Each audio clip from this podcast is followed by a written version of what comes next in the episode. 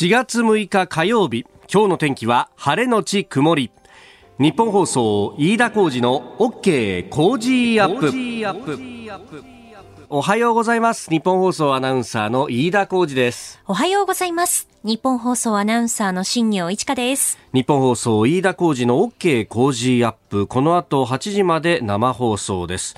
えー、今朝もね、あのー、家を出ると、あちょっと肌寒いなと思って、これちょっとはコート羽織っとかないと寒いなという感じですが、えー、日本放送屋上の温度計が久々に一桁だなというこの時間、ね。えー、8.5度を指しております。はい、今日はちょっとこれコート着ないとしのげないかな朝方はね。そうですね。この後ってそう上がるのかな？気温上がるんですけれども予想最高気温東京都心でまあ16度くらいということでして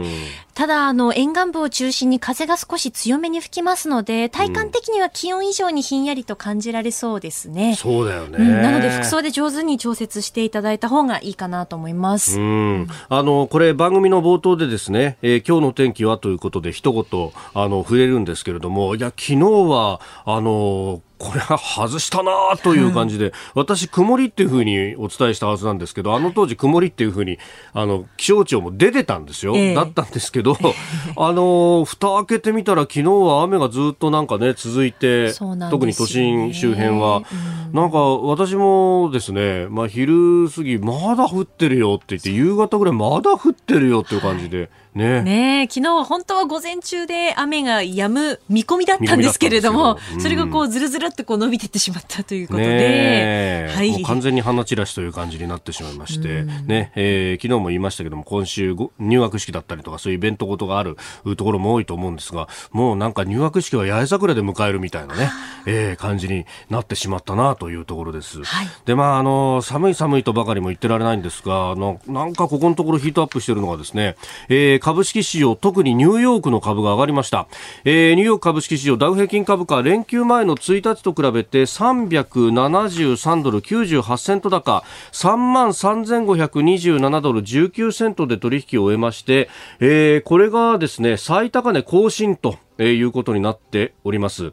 えー、1週間ぶりに過去最高値を更新しましたアメリカの経済指標が堅調だったことを受けて景気回復への楽観的な見方が広がったということであります。まあ、あのアメリカも含めて、まあ、あの欧米圏は、えー、イースターのお休みがあったんで、はい、これあの先週の金曜日がですね市場が閉まってたんですね。そうすると、まあ、木曜日4月1日時点から久しぶりに開いたということになってでその間にあのアメリカ雇用統計が出たりとかしてですね。で雇用統計もあの非農業部門の、えー、雇用が非常に伸びているというようなこともあったんで、まあ、それを受けて、えー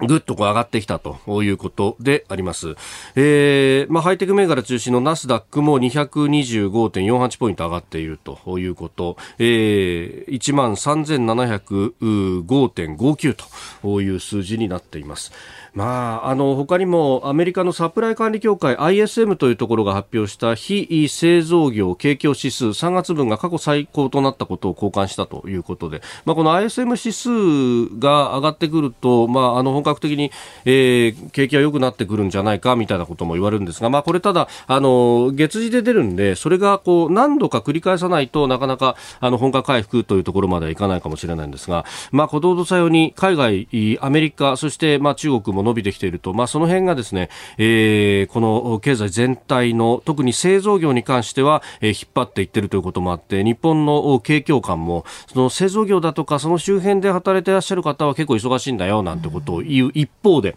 えー、サービス業宿泊業等々は非常に、えー、苦境に立たされていると。今日ね毎日新聞が一面トップで書いてるんですけれども、えー、クラスター多様化年度代わり新たな接触増えということで、えー、昼カラオケ不動産仲介物販イベントというふうに見出しが立ってます。だからね、飲食店だとか宿泊などを狙い撃ちにするような形の今の対策っていうのがもうこれ完全に、え、ウイルスから置いてかれているような状況になってるんじゃないかとそういうことも考えてさらに、え、今後のね、変異種のことも考えるとですね、えー、既存のじゃあ8時で時短だ、9時で閉めろだっていうことがどこまで効果があるのかっていうのを、一つ真剣に考えなきゃいけない時期にせっかく年度変わりなんですから、来てるにもかかわらず、もうあの、1年前と同じことをやっていると。本当、なんかこれでいいのかなということを非常に思う朝であります。あなたの声を届けますリスナーズオピニオン。この傾向ジアップはリスナーのあなた、コメンテーター、私、田新行アナウンサー、番組スタッフみんなで作り上げるニュース番組です。えぜひメール、ツイッターで、えご参加ください。え今朝のコメンテーターはジャーナリストの長谷川幸宏さん。えこの後6時半過ぎからの登場となります。えー、東アジア情勢、台湾のお話など、まあ、6時台もお聞きしようと思っております。えー、そして7時台ですが取り上げるニュース、まずは新型コロナ拡大について、えー、政府分科会の尾身会長が東京も大阪のようになる可能性を指摘という昨日の国会での答弁です。えー、それから同じく国会昨日の参院の決算委員会の中でも菅総理大臣、子ども庁のげ、えー、実現に意欲を示しております。えー、それからフランス、日本、アメリカ、オーストラリア、インド、クアッドの、えー、海軍による共同訓練開始というニュース、えー、キーワードガネーシャの会、えー、そして、えー、7時40分過ぎスクープアップのゾーンでは日米首脳会談について、えー、こちらですね、えー、早稲田大学公共政策研究所招聘研究員の渡瀬裕也さんも交えて、えー、深めていこうと思っております。ここが気になるのコーナーです。えー、スタジオ長官各紙が入ってまいりました。まああ、今朝もバラバラという感じ。さっきね、オープニングで毎日新聞の一面トップはご紹介しましたが、まあコロナに関してということをね、えー、書いているのは読売新聞もです。これ、あの、新業アナウンサーが先ほど読んでくれましたが、大阪はね、赤信号が出るなんていうね、話、医療逼迫という話がありましたが、えー、読売新聞、3府県コロナ病床逼迫、まん、まん延防止開始、えー、兵庫突出66%と、えー、いう記事が出ております。まあ、病床使用率2週間前との比較でいうとだいぶ上がってきているぞと、えー、いうことが書かれております。で、えー、産経新聞は、あの、ウイグルのね、方々の苦境というのを自由強権ウイグル弾圧を語るという特集で、えー、連日、展開しておりますが、えー、強制不妊1日80人手術したという、えー、亡命ウイグル人の元婦人会の証言というものを載せております。で、えー、それから朝日新聞ですけれども、まあ、これ各紙ね、あの社会面などで取り上げているところもありますが、朝日はね、突出してます。えー、富士メディアホールディングス外資規制違反の疑いということで、あの、2012年から14年にかけて、まあ、あの、えー、ある、まあ、制作会社を子会社化したんですけれども、そこが実はフジメディアホールディングスの株を持っていたと。で、その場合っていうのは、まあ、子会社が親会社の株を持ってるということになると、議決権的にはこれ相殺しなきゃなんないんだけど、あの、もともとは、あの、一株主だった会社なので、えー、計算としてそのままにしていて、結果的に、えー、放送法の外資規制、まあ20%を超過しちゃいけませんよというところに、えー、引っかかってしまった可能性があると。まだあの、これは、あデータを精査している状況ということでありますが、まああのね、外国の株主の持ち分というものをまあ20%以下に抑えなきゃならないということで、まあ、外国の株主が持っているものの一部をですね議決権のない形の株に転換したりなんかして、えー、調整を毎年毎年こうしているということだったんですけれども、まあ、その辺で、えー、これあの富士メディアホールディングスの、えー、金光社長はあ実務のミスであったんだということを言っております。なぜふ朝日がこれだけ大きく報じてるかというとこれ朝日新聞があどうやら独自に、えー、調査報道をしていてで、えー、富士メディアホールディングス側に当てたと。で、その段階で、あの、富士川は公表するという形になったんで、えー、朝日はですね、あの、3面などで、えー、うちの取材でこうなったみたいなところまでを書いております。で、まあ、気になる記事としてはですね、これ、あの、日本経済新聞の中のですね、総合面のところなんですが、まあ、4月から変わることということで、この番組でもですね、先週あたりからずっとね、えー、消費税の総額総総額表示についてというのは話をしておりましたけれども、えー、裏面にですね、えー、真相を真相という、うまあ、あの、毎日やってる特集記事がありますが、そこに、えー、企業の価格戦略試す、えー、消費税込みの総額表示開始という記事があってですね、えー、ここにサブの見出しで、政府将来の税率上げ含みというですね、まあ、あの、その先々の意図みたいなものまでを書いております。で、えー、これ中ほどにですね、消費税込みの総額表示は税を取る側、つまり政府から見ると、えー、消費税率の一段の引き上げに道を開きやすくすることにつながると、えー、いうことですね。まあ、あの、今この段階でこれだけ、まあ、ある意味先ほど冒頭でも申し上げましたけれども、その製造業とか一部業種は確かに潤っているところもあるかもしれないですけれども、えー、全体として見ると物価が下がってきている、それから消費が冷え込んできていると、えー、昨日ですね、あの日銀が発表したあの需要と供給のギャップでも、えー、供給、作る側の方は、サービス提供する側の方は豊富にあるんだけれども、それをこう使う側の、えー、需要の方が足らないと。大体あの、GDP 比で2%ぐらい足らないと、えー、大体500兆円日本の GDP はあるとされてるんで、そうすると2%って言っても10兆円ほど足らないということになりますんで、これ大きな額ですよ。で、えー、にもかかわらずですね、税金を今度上げるっていうことを、しかもなんか、あの、税金をこう、負担と考えずにコストと考えればみたいなですね、まあ企業経営側からはそうかもしれないですけども、じゃあそのコスト最終的に負担するのは消費者ですから、えー、そう考えると、このタイミングで話す議論かというところあるんですが、さらにその先でですね、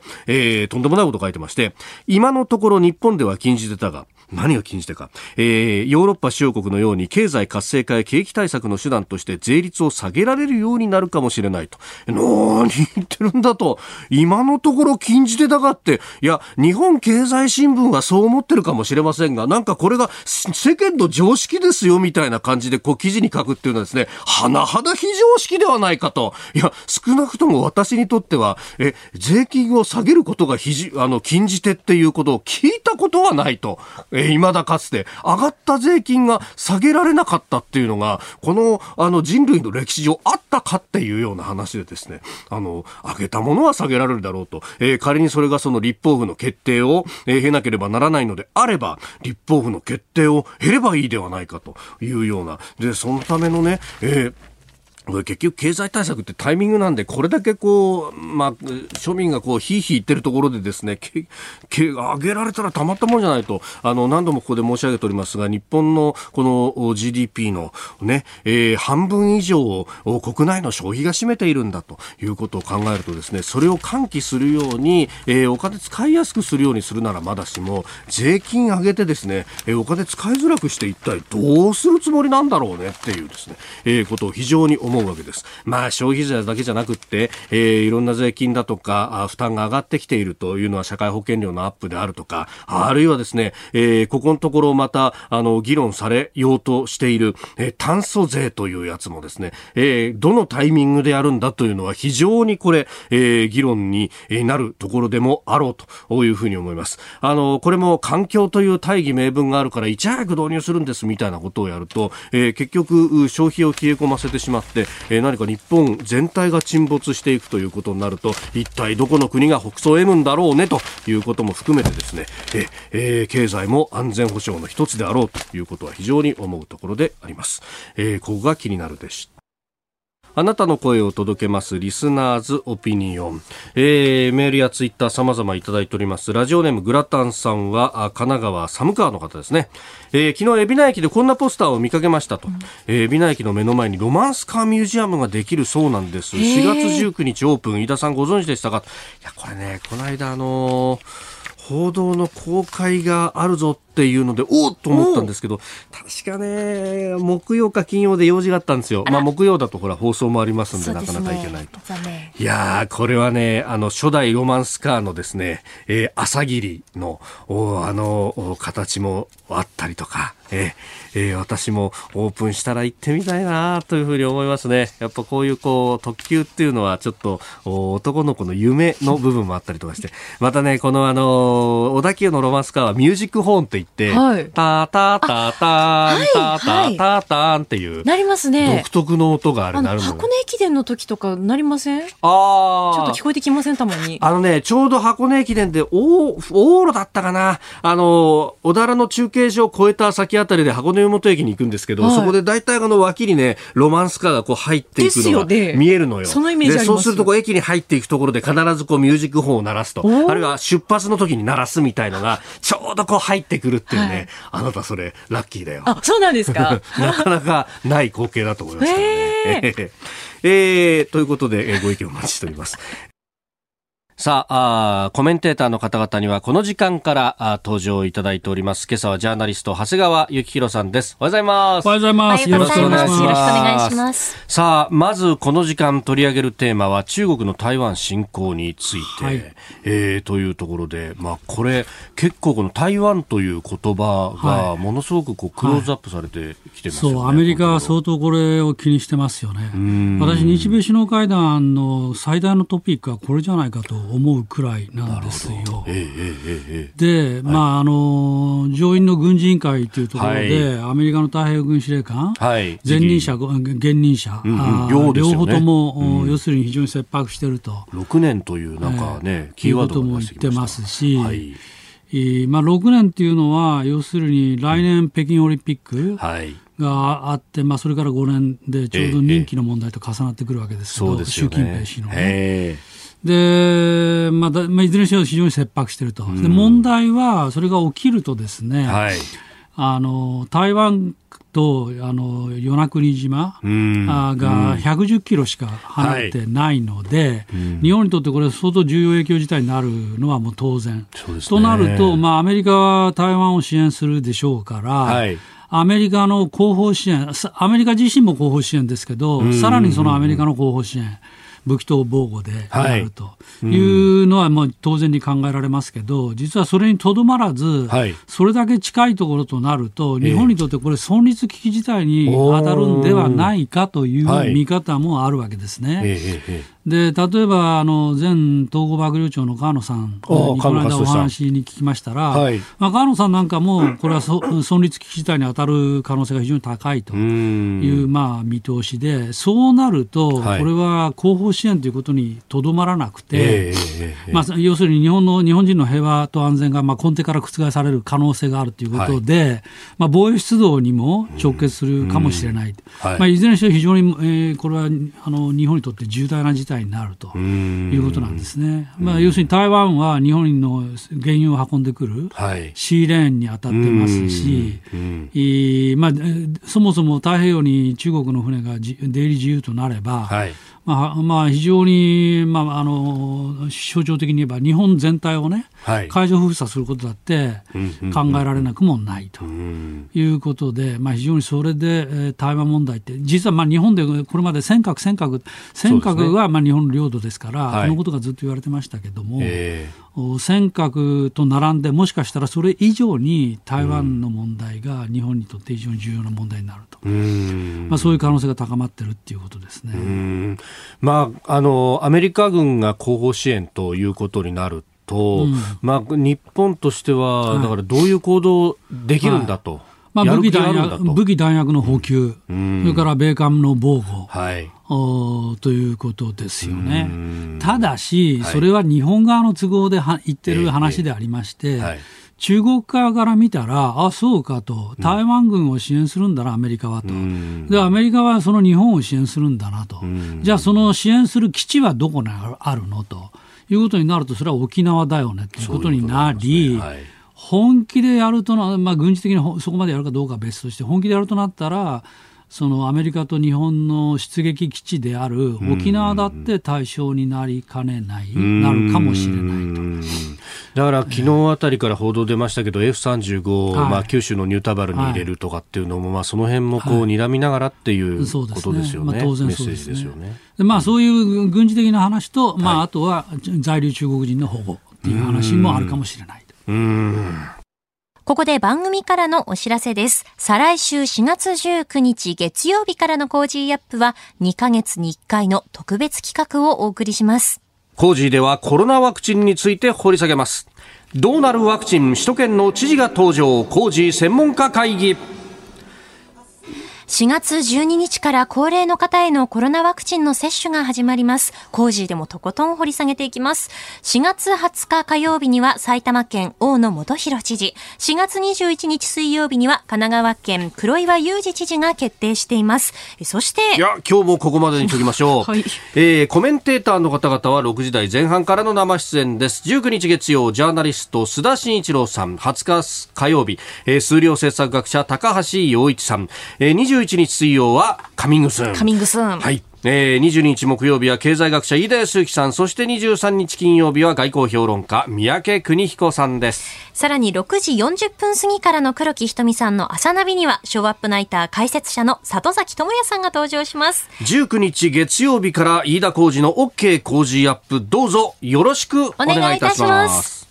えー、7時台もコメンテーターの方々とニュースを掘り下げてまいります。えー、今朝はジャーナリスト長谷川幸宏さんです。引き続きよろしくお願いします。はい、お願いします。えー、メールいろいろいただいておりますが、埼玉っちさん、えー、6時台のニュースで茂木外務大臣と王毅外相の電話会談とありました。えー、尖閣の問題、ウイグル問題など話したけれども、中国側はこれまでの主張を繰り返しただけだったとのこと、うん、中国側の呼びかけだったそうですが、何のための会談だったんですかね、これ、と。うん、おいただきまあ、中国としては、できることならば、日米の間にくさびを打ち込みたい、はい、と思ってることは間違いないですよね。で、まあ、このところ、日本もいろんな、まあ、あの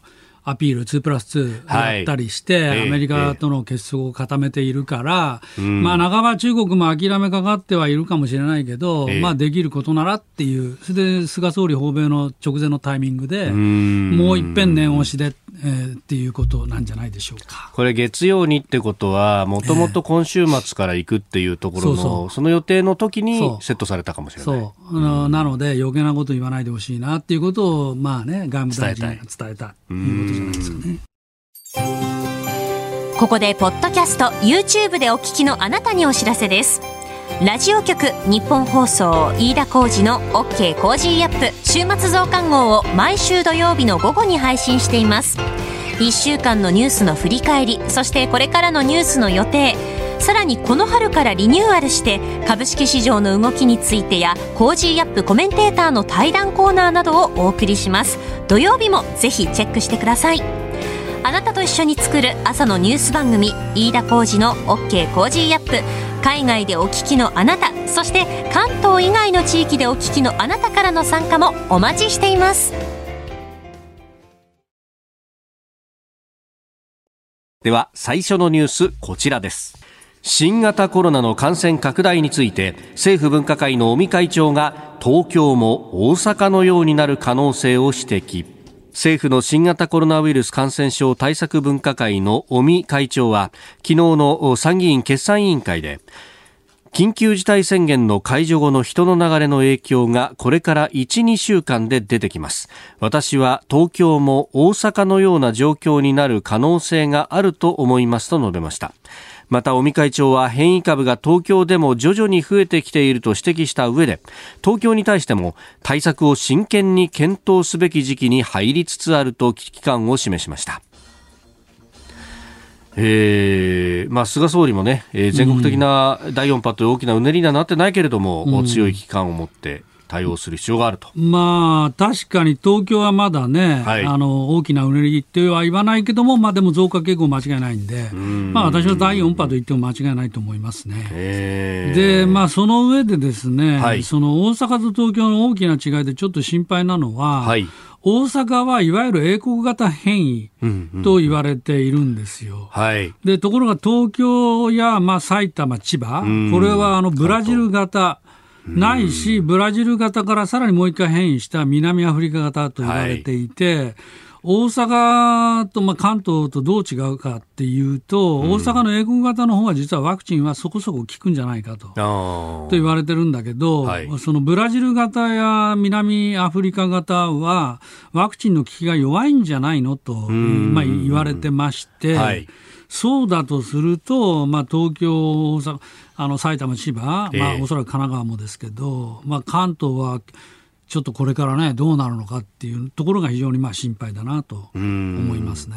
まあ、この変異株に関しては、非常にこう感染力の部分で、えー、えー、強いと、まあ、大体1.7倍から2倍ぐらいあるんじゃないかと言われていると、はいはい、でまあ、重症化率についても、えー、まあ、諸説あるというところで、えー、まあ、あの一説には、こちらもやっぱり1.7倍ぐらいあるんじゃないかという。話も出てきてますけど、えー、そうすると病床をね、えー、えー、埋まる速さが格段に違う可能性があると。そう、それもありますし、うん、それから、まあ、そもそもですよ、その埼玉や千葉の変異は、まあ、ブラジル型、今申し上げた通りで、はい、まあ、かなり明らかになりつつあるんですけども、うん、東京の変異株があのあまり報じられてないじゃないですか。ええ、数字が少ないって、まあ、出てきても数字が少ないからなのかもしれないけども、昨日で20人ちょっとだ実は専門家に言わせると、いや、東京も実は相当増えてるはずなのに、検査体制がしっかりできてないからだというふうな声もあるんですよね。はいあの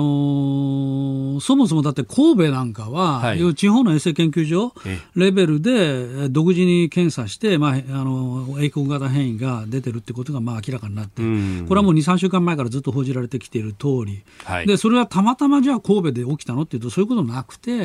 要するに検査で分かってるからなんですよ。はい、ところが東京はあの、まあ、感染研という国の組織はあるけども、東京都自身の地方衛生研究所だってあるはずですから、あそこでしっかりやるべきだと、やっぱあの小池知事、その辺がちょっとね、遅れ手遅れ手遅れになってんじゃないの？というふうな指摘をする専門家の方もいらっしゃいますね。今あの、モニタリングの形でね、まあ、ある意味の抜き取り検査というようなことをやってます。まああのそのね、えー、感染者の数というものが、まあ、多いというところもあるんでしょうけれども、はい、まあ、そのやっぱ検査能力の部分ってね、前にも PCR 検査の時に当初言われた話ですけれども、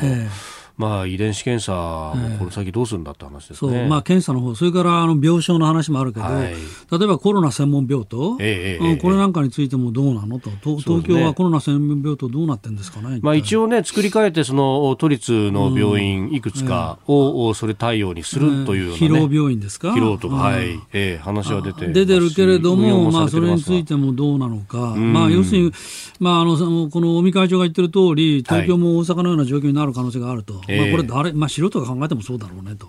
思うわけなので、まあ、今のうちからまあ、ね、もう大大車輪で、はい、あの設備を整えてほしいなと思いますね、えー、まあ、あの厚生労働省があの事務連絡で、えー、えー、今までその変異株の感染が疑われる方は全員入院という形だったのを、えー、まあ、宿泊療養も含むと、まあ、特に無症状だったりとか軽症の方は、えー、そういうふうに変えたんだけれども都道府県によってはまだまだ全員入院と、東京はそういう形だそうです、ね。うん、それから宿泊療今ご指摘の宿泊療養ホテルですけど、はい、これまでは、まあ、ホテル行ってもいわゆる治療行為は何もない看護婦さんが風邪薬持ってくる程度だったと。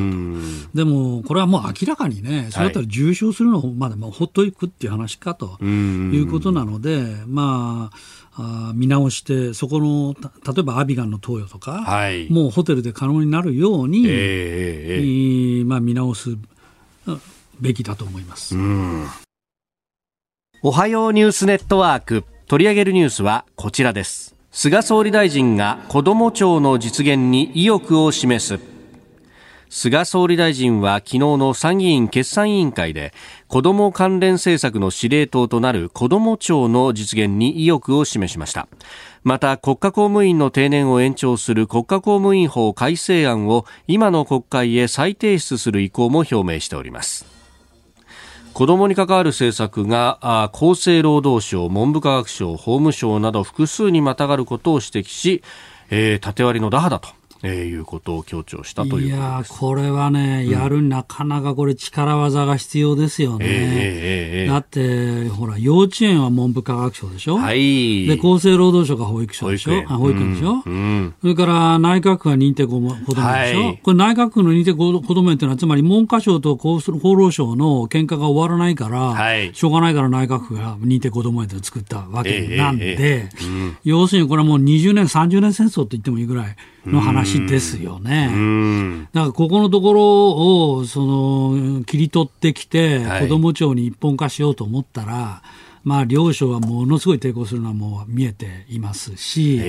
加えて例えば児童虐待、私、ここの問題が一番大きいと思うんだな、児童虐待防止。はい。となると、まあ、警察とかね、そうですね。えーもう関わってくるわけですよ。うん。まあ、これ、ぜひやってもらいたいとは思うけど、えまあ、やるには、その役所の縦割り打破のく話に加えて、今やってる、例えば児童相談所なんかの機能はい。をさらに権限を強めて、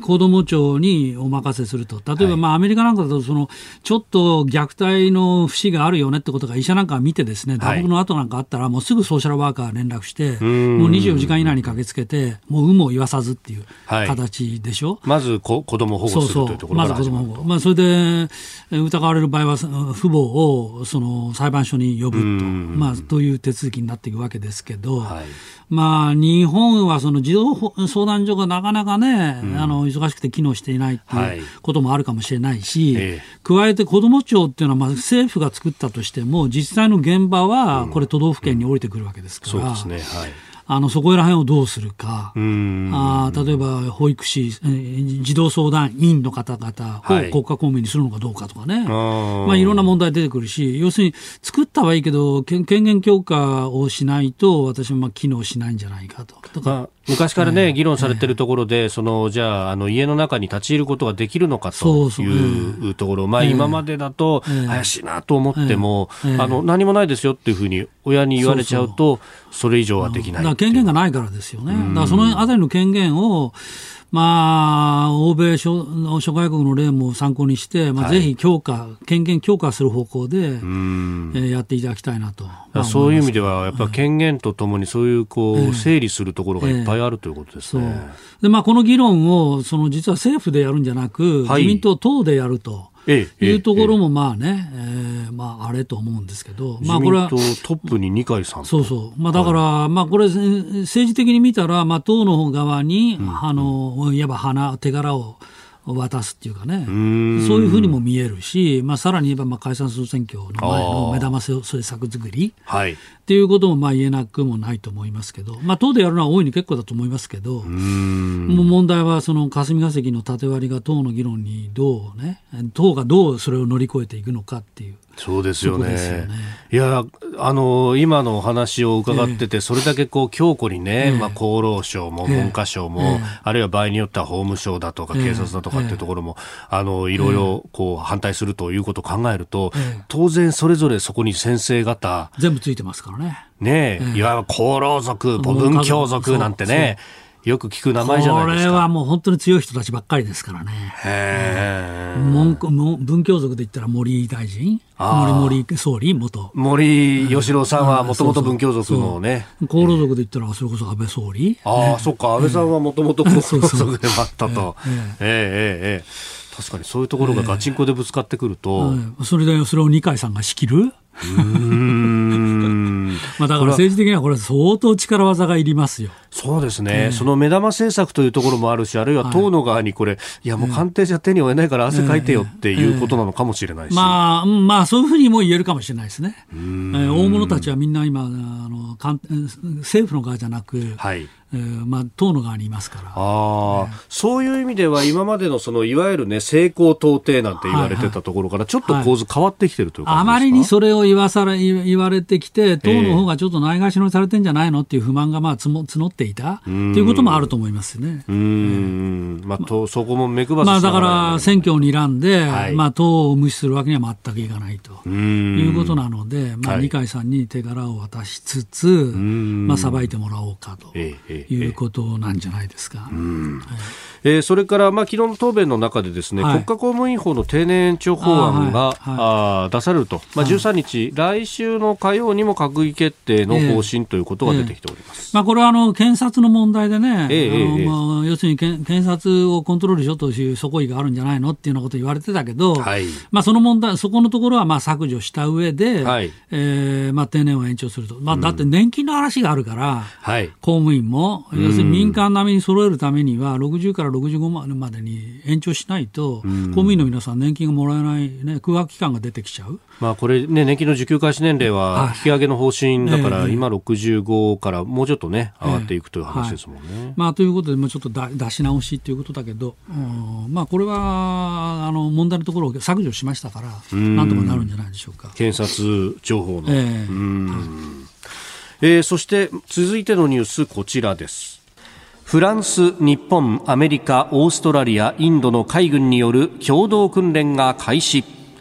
インド東方のベンガル湾で5日フランス海軍が主導し日本の海上自衛隊とアメリカ、オーストラリア、インドによる共同訓練ラ・ペルーズが始まりました。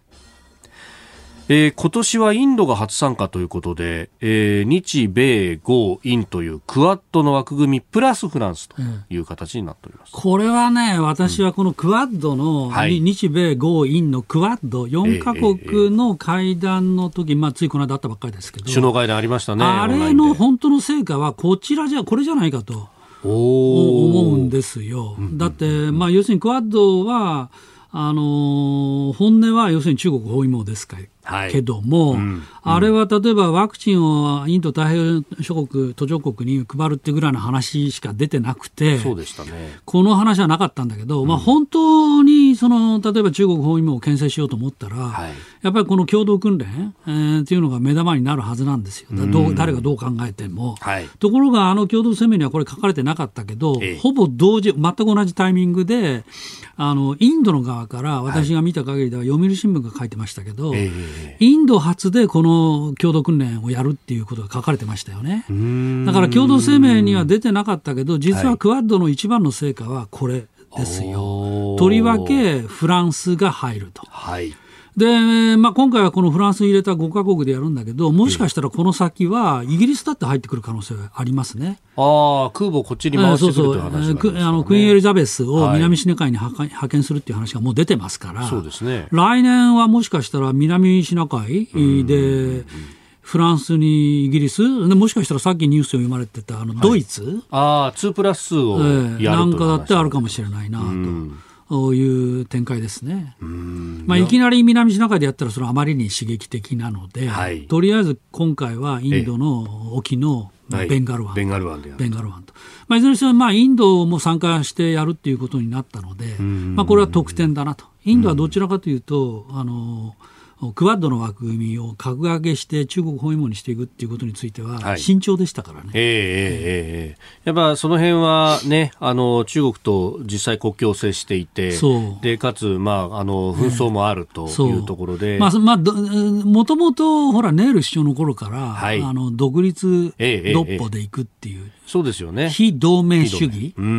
でしたからね。うん。まあ、その辺が、やっぱ、あの、あるし、まあ、えかつてイギリスの植民地であったということも考えると、やっぱアメリカ、オーストラリアのこういわゆる、まあ、こういったらなんですが、えー白人国家とを直接やるっていうのは、ちょっとやっぱ後ろ向きなところがあるんですかね。まあでも、うんそうだったんだけど、まあこれで共同訓練やるし、それからあのワクチンもはい。イインドで国内で生産したものを分けると。分けると。まああれも本当はね、まあインドはお金が欲しかったんだと思いますけどね。まあそういう、もともとね、いろんなワクチンとかをこう、え医療品作ってるというええ。実績ありますもんね。だから、首脳会議やるんだったら、おなんかお土産くれないみたいなことで、まあ、国内的にも。日本で言えば円借款しますからと。ああーという話だったんじゃないかなと。まあでも着々とまあ進んでええいることは間違いないと思います。まあでもこれやっぱり日本が橋渡し役になるっていう形になるんですかね、こういうところもね。うーん、まあ橋渡しっていうか、まあ、にまあ日米豪は、はい足並みは大体揃ってきているんと。とりわけアメリカ。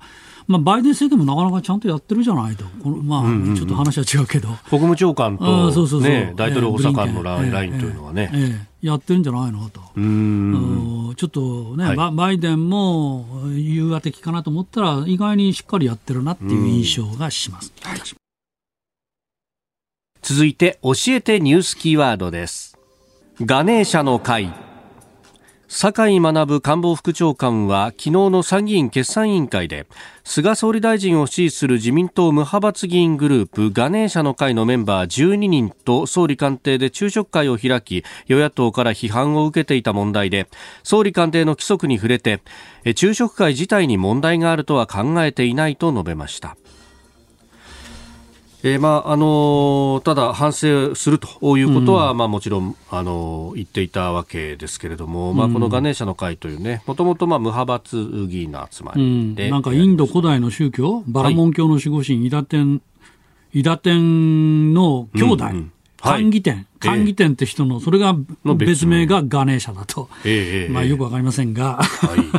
まあ、昼食会自体に問題があるとは考えていないと言ってるけど、うん、まあ、問題あるでしょう、まあ、私は問題あると思うな、えー、だって官邸は官邸で政府の仕事するところで、はい、これはだって、あれでしょ、ガネーシャの会、要するに、あ菅さんの側近たちっていうかね、親睦会っていうか、はいあの支持者、支持議員たちを集めた会を、まあ、官房副長官がや主催したっていうのは、ええ、ちょっといささがどうなんですかと、まあ、グレーゾーンと言えなくはないけど、うん、派閥とまではいかないから。まあ、い。や、でもね、ちょっとね、センスの問題だね、こんなのは。あうん、まあ、立法府と行政府っていう、一応分かれてる、まあ、非常にうがって言えばですよ、うん、4回生以下だっていうことだから、はい、まあ、ちょっとほら、官邸っていうのはこんな感じだぜみたいなことを、まあ、あの、見せてあげたい、はいうん、なんかどうやらこのメンバーの中で官邸入ったことない人がいるから求められたなんていう報道も出てますね。そうでしょう、やっぱりそうか。はい、まあそれがた多分その辺が真相だと思いますよ。つ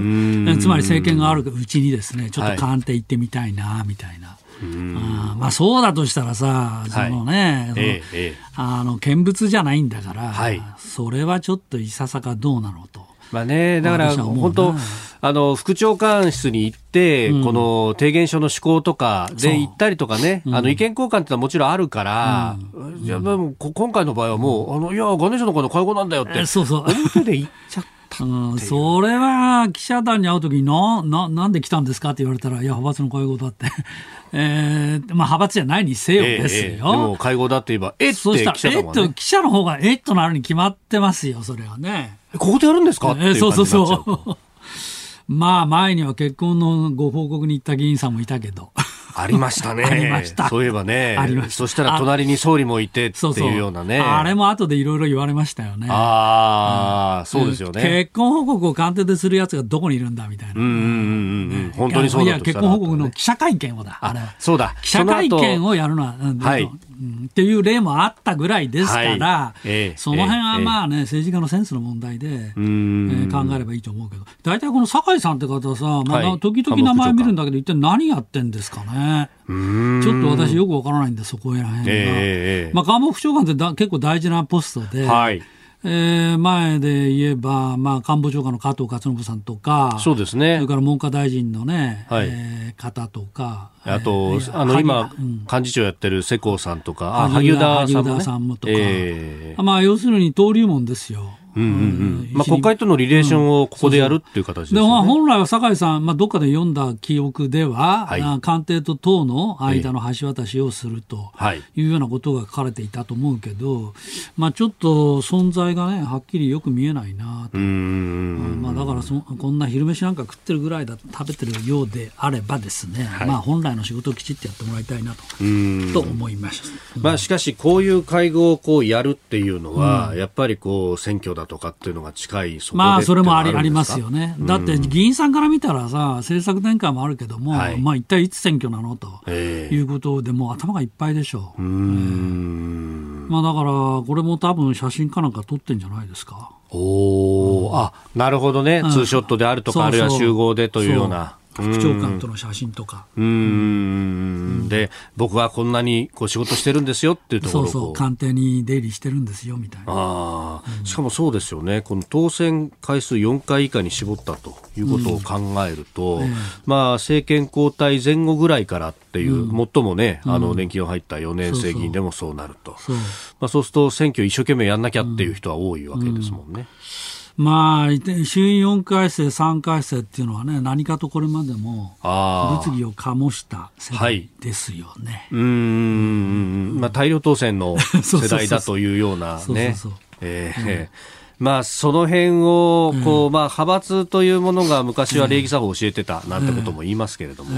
そういうのがなくなってくる中でじゃあ、礼儀作法誰が教えんのと。うんまあ、党の方でなんかね、あの選対本部で研修会を開いてみたいなことをやったりとかっていうのはあるようですけれども、まあ、ぜひそこら辺はね、二階さん中心にね、えー、そういうこともやってもらいたいなと思いますよね。うん。まあ、これね、えーまあ、官邸の規則では昼食会自体問題はないというふうに、まあ、言われてるけど、まあ、官邸にでも出入りすれば記者団に捕まるってことはもう分かってるわけだから、その辺のセンスですよね。一体どうやって答える、まあ、そこそれまで例えばだからさっきおっしゃったように例えばなんか要望書をね、提出するとかぐらいなことがあれば、まあもっともらしいかなとは思いますけど、まあ、それもなかったた多分お昼食べただけ、ではちょっといささがどうなのと。えー、続いてはここだけニューススクープアップです。この時間最後のニュースを。スクープアップ。日米首脳会談。菅総理大臣は昨日の参議院決算委員会で日米首脳会談の日程について訪米の成功に万全を期すため4月16日に行うと述べましたまあ、あの、もともとね、4月9日から訪米ということは言われてましたけれども、うん、1週間後ろにずれたと。1週間後ろ、うん、まあ、ケリーさんと気候変動の問題で、はい、アメリカ政権の内部の調整に時間かかる。まあ、本当かどうかわかりませんけど、えー、まあ、そんなこと言われてましたね。えーえー、さあ、ここでですね、この時間は、早稲田大学公共政策研究所招聘研究員の渡瀬裕也さんと電話がつながっています。渡瀬さん、おはようございます。はい、おはようございます。よろしくお願いします。はい、お願いします。あの、まず、渡瀬さんのお名前をですね、あの、はい、新聞の上で見かけたんですけども、はい、すいません。総理同棲で、先週の土曜日に、あの、菅さんとこうね、えー、渡瀬さんのツイッターの表現ではお茶をされたというふうに、えー、書かれてそうですね。あの、えー、総理公邸にお伺いしたらですね、えー、多いお茶が1個ポンって置いてあって、まあ、だから、あの、お茶をしたっていう表現にしようかなと。多いいお茶だったんですね。そうなんですよ。はい、非常に簡素な。で、はい、まあ、中身に関してはセンシティブなところはあるかもしれませんけれども、話せる範囲だとどんな話をされましたか？あまああのー、やっぱり日米首脳会談の前ということで、えー、えー、アメリカ政治のまあ現状ですね、えー、それについて、まあ、あのご意見交換させていただいたということになります。なるほど、いや、あのー、いろいろ妄想しちゃいまして、そのあのーはい、渡さんの直前にね、えー、はい、熊谷光丸さん、まあ、この方、大和証券の方ですが、あはい、あの入られていたんで、そう考えると、渡さん、ほら、シンプル税制のね、あの話もされてるじゃないですか。これ、消費増税と減税とでぶつかり合うぞとも思ったんですが、どうですか、その辺は？いや、まあ、そこら辺は全然話しませんでしたよ。あの僕はやはり呼んでいただけるときっていうのは、えええー、一番専門がアメリカなもんですから、はい、まあ、そこについての意見交換っていうのはほとんどですね。なるほど、はい、でやっぱりねあの、いよいよ訪米というところで、あの渡さんご自身はどうご覧になってますか、この菅訪米というもの。そうですね、まあ、もう会うということで、はい、えー、ある種、一定の成功なのかなというふうに思ってるんですね。はい、それはなんでかというと、まああの世界第1位と第3位の、まあ、経済大国、しかも民主二国同士の、えー、国家元首が、一番最初に、えー、バイデンさんが対面で会うということ自体が、もうメッセージになってるからですね。うん。これは当然、メッセージの相手、送り先というのはまあ、当然中国ですよね。はい、そして世界の国々に、はい、まあ、要はその日米を基軸にして進めるんだっていう、まあ、メッセージを送ることになりますよねうんかつてこういったメッセージが明確にっていうのは、あまりなかったことですか？まあ、あの安倍政権の時は、はい、えー、まあ、そういったメッセージはあったと思うんですけども、だそれがあのバイデン政権と菅政権になっても継続している、もしくは、まあ、よりあの鮮明にメッセージとして打ち出すっていうことですよね。さあ、スタジオにはジャーナリスト、長谷川幸宏さんもいらっしゃいます。あどうも、はじめまして、長谷川です。はい、よろしくお願いします。お願いします。あのー、私さん、あの、バイデン政権について、かねて中国に融和的なんじゃないかっていうことがずっと、まあ、大統領選の選挙戦の最中から言われてきてたんですけど、はい、そのあたりはどういうふうにご覧になります？まあ、これはですね、あのートランプ政権でもバイデン政権でも対中ということに関しては基本的に変わらないと思うんですね。まあ、対ロシアという意味でいくと、まあ、2つ、まあ、焦点が分散しているという意味ではバイデンさんの方は、まああのまあ、トランプ政権と比べればですよ、はい、えー、まあ、少し大変になるかもしれないんですけども、結局あの、トランプさんは、まあ、言ってみたら単独主義ということで、一人で中国に殴りかかっていくというスタンスだったんですが、はい、まあ、バイデンさんの方は、まあ、あ友達というかですね同盟国を、えーまあ、結集してですねじわじわあの周りからいじめるっていう形になるということで、まあ、やり方の違いですよね、そこに関していくと。はい、まあ、そう考えると、そのバイデンさんはこう同盟国に対して、ある意味、いろいろ協力してよって求めてくる可能性が高いということですか？そうですね、あのバイデン政権は国際協調って歌ってるわけですけれども、はい、国際協調っていうのは、まあ、簡単に言うと、ですね、えー、同盟国に代わりにやってよと、君たちフロントに立ってっていうことですよね。うん。そうすると、対中国考えると、日本ってまさにそこのスポットはまっちゃうわけですね。そうですね、まあ、そういう意味では一番フロントに立たされるわけですけれども、うん、まあ、そこはもう避けられないわけですから、うん、あのそのアメリカの姿勢をうまく使って、日本のはい、まあ、そのアジア地域でのプレゼンスを高めていくっていうことに焦点を絞らなきゃいけないですね。うん。そうすると、今まで通りというよりは、プラスアルファが必要になりますか、日本の立場とし態度として。そうですね、まあ、そういう意味ではですよ、その ASEAN であるとか、はい、まあ、そのインド太平洋地域において、うん、まあ、日本というものの存在感をあのどれだけ高めていくのかあということに知恵をつかなきゃいけないですね。うん。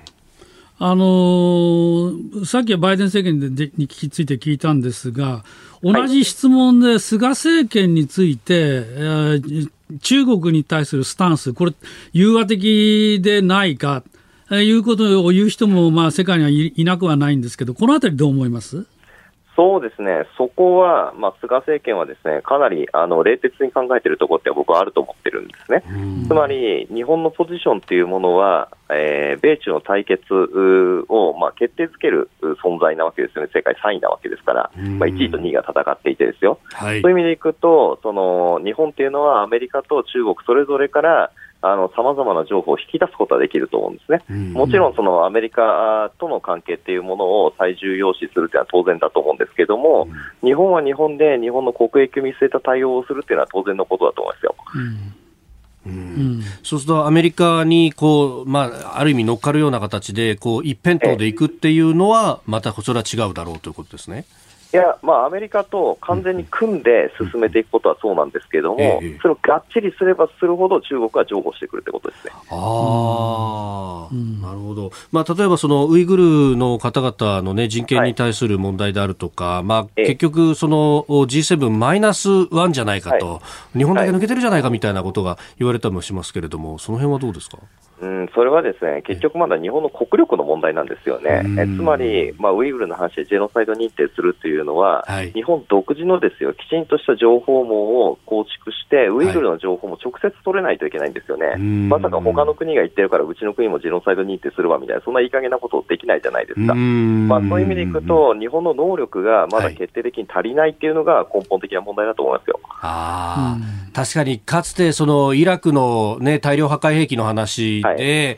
まあ、アメリカに乗っかった結果、イギリスのブレア政権などは、えー、後からかなり批判を受けたっていうのもありましたもんね。そうですね、まあ、そういったことを、まあ、中国に対して日本がやるそして万が一失敗してしまうと、うん、えー、いうことは、まあ、それはまずいですから、うん、まあ、あのそもそも日本にその能力はまだないと、はい、きちんとそういったところに予算をつけていって、ええ、あ中国の国内情勢とかをしっかりと把握するというところからスタートしなきゃいけないというレベルなんですよね。なるほど、そういう意味で冷徹っていうことですか？そうですね、だからまず本当にですね自力をつけるところからスタートしなきゃいけない。ですね、日本に関していくと、そういうあの外交交渉とかですね、相手の国へのインテリジェンスとか、そういうレベルでいくとですね、はい、それになっていくのはやっぱり NSC になりますか？そうですね、NSC もまあ大事だと思うんですけれども、はい、まあ、基本的にはですよ、えー、外務省とか、まあ、そういった本来あるべき、あの仕事する人たちがやるということになりますよね。